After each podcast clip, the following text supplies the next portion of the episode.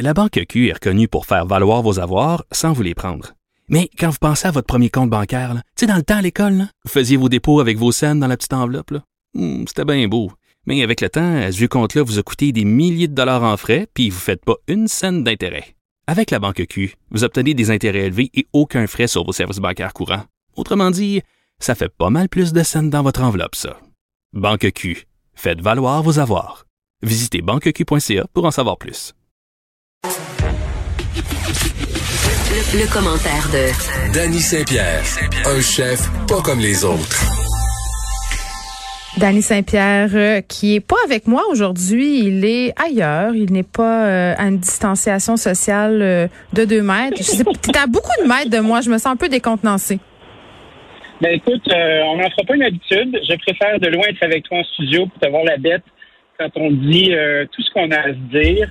Euh, par contre, je suis ravi de t'entendre. Bonjour. Ben, écoute, bonjour, Dani, et je vais t'avouer d'emblée que je suis inquiète parce qu'aujourd'hui, tu veux me parler de PCU, Dani, et moi, je partage ma vie avec un homme qui est obsédé par la PCU. Donc là, je suis comme, sérieux, je sais pas jusqu'à quel point je suis capable d'en prendre encore sur le dossier PCU dans ma vie, là. Ce sera bref. ben, pas trop bref quand même, jusqu'à la fin de l'émission. Ben, on va, on peut l'évacuer rapidement et parler d'autres choses. Ceci dit, euh, je sourcille toujours à l'idée de voir cette fameuse PCU se poursuivre. Ben oui. Euh, elle est utile, elle rend service, elle, euh, elle est au rendez-vous.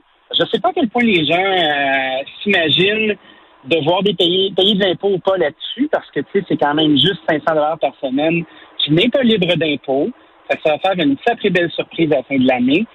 Mais quand j'essaie de recruter des gens pour mon métier ou pour toutes sortes d'autres métiers où on voit qu'il y a de la pénurie, puis quand on donne le choix à nos amis de faire veux-tu rester chez toi et faire 500 dollars qui n'est pas libre d'impôt par semaine, ou venir faire de la vaisselle pour moi, ou trier des herbes dans une cuisine chaude, ou faire des gazons, ou faire euh, tous des trucs qu'on considère comme des, euh, des jobs, mais pas des super jobs.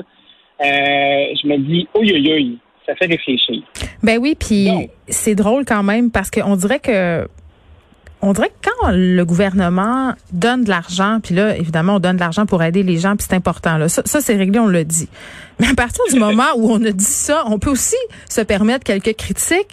Euh, on dirait que quand c'est de l'argent gouvernemental, les gens n'ont pas conscience que c'est pas de l'argent virtuel, qu'on peut pas juste imprimer de l'argent. Cet argent-là, il a un coût. On va devoir payer la facture. Elle sera très élevée.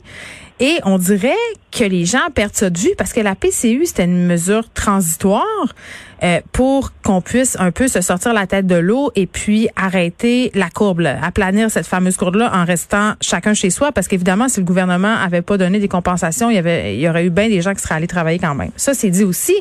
Mais à un moment donné, on va frapper un mur. Là. Moi, c'est ce qui me fait peur. On continue à la donner, la PCU, on la prolonge, puis les gens, est-ce qu'ils sont tant que ça en train de se chercher un plan B? Je pense que tu as mis le doigt sur quelque chose d'excessivement intéressant. Tant qu'à être payé chez nous ou aller prendre le risque de m'exposer, de travailler dans des jobs qui sont pas si le fun. Tu sais, moi, cet été dernier, je suis allée en vacances dans quelques régions du Québec, puis le staff des restaurants, là, je voyais que c'était pas le même que d'habitude. C'était des gens inexpérimentés, des fois, euh, qui étaient pas habitués de faire du service. Les, les restaurateurs paient ce tribut-là en ce moment même, là ben, non seulement on le paie, mais en même temps, c'est en train de façonner notre métier d'une autre façon. Façonner d'une façon, ça se dit très mal. Euh, ceci dit, on commence à s'habituer à part de personnel. On commence à trouver des façons d'opérer nos restaurants euh, avec moins de monde, avec moins de services, avec moins de choix sur notre menu, avec moins de gens dans nos salles. ce qui m'inquiète, c'est qu'on on n'a jamais vraiment considéré les métiers de la restauration comme étant de vrais métiers. Oui, c'est en attendant. La restauration. C'est en attendant, c'est des job-ins, c'est pas payant, tu fais ça le soir, tu fais ça la fin de semaine. Mais c'est incompatible avec la vie de famille aussi, c'est le préjugé qu'on a. C'est pour ça que la plupart des gens euh, quittent au bout d'un certain temps. Ben, c'est un peu euh, considéré comme des jobs de merde, on va se dire. Donc, quand tu es passionné de cuisine, admettons, puis tu décides de, de devenir cuisinier, ben dans le fond de ta tête, il faut tout le temps que tu te dises Ah ben je fais pas d'argent, mais je vais faire ce que j'aime, c'est artistique, j'ai du plaisir. Puis il y a une vieille idée qui a refait surface quand j'ai réfléchi à ce qu'on avait à dire aujourd'hui, qui était euh, la reconnaissance des métiers de la restauration. c'est un combat qui a été mené au début des années 80 par euh, une cohorte de chefs euh, français, dont Jean-Paul Grappe, qui est un de mes mentors, Puis euh, je me souviens, euh, j'ai toujours eu des conversations houleuses avec lui parce que je, je pense que j'ai un petit fond de librétarien des fois. Puis je me disais, Monsieur Grapp, reconnaître le métier, euh, on ne pourra jamais payer les gens leur juste valeur parce qu'on ne sera jamais capable de le faire à l'assiette. On ne sera jamais capable de charger l'assiette qu'il faut euh, pour être capable de rémunérer les cuisiniers comme il faut. Puis, il y a tout le temps le spectre du pourboire qui revient dans, dans l'équation de trouver de l'argent pour être capable de payer notre monde comme il faut. Ouais. Puis pour moi, le pourboire, c'est un peu comme un... C'est un peu le démon. Je déteste le pourboire. Pas parce que j'aime pas en donner, mais le pourboire, isole 15% de la facture euh, du client, sans nécessairement qu'il le voit sur le prix de vente. Donc, c'est une fausse liberté que le client a. Puis, c'est bien fun quand un restaurant va bien, puis ça roule, puis on a du plaisir. Mais quand tu te retrouves à avoir euh, une soirée qui est tranquille, ben c'est comme si tu imposais à ton serveur, qui est le seul qui a le droit de toucher au pourboire par ailleurs. Mais il y a plusieurs le restaurants, il y a plusieurs restaurants qui partagent maintenant, non?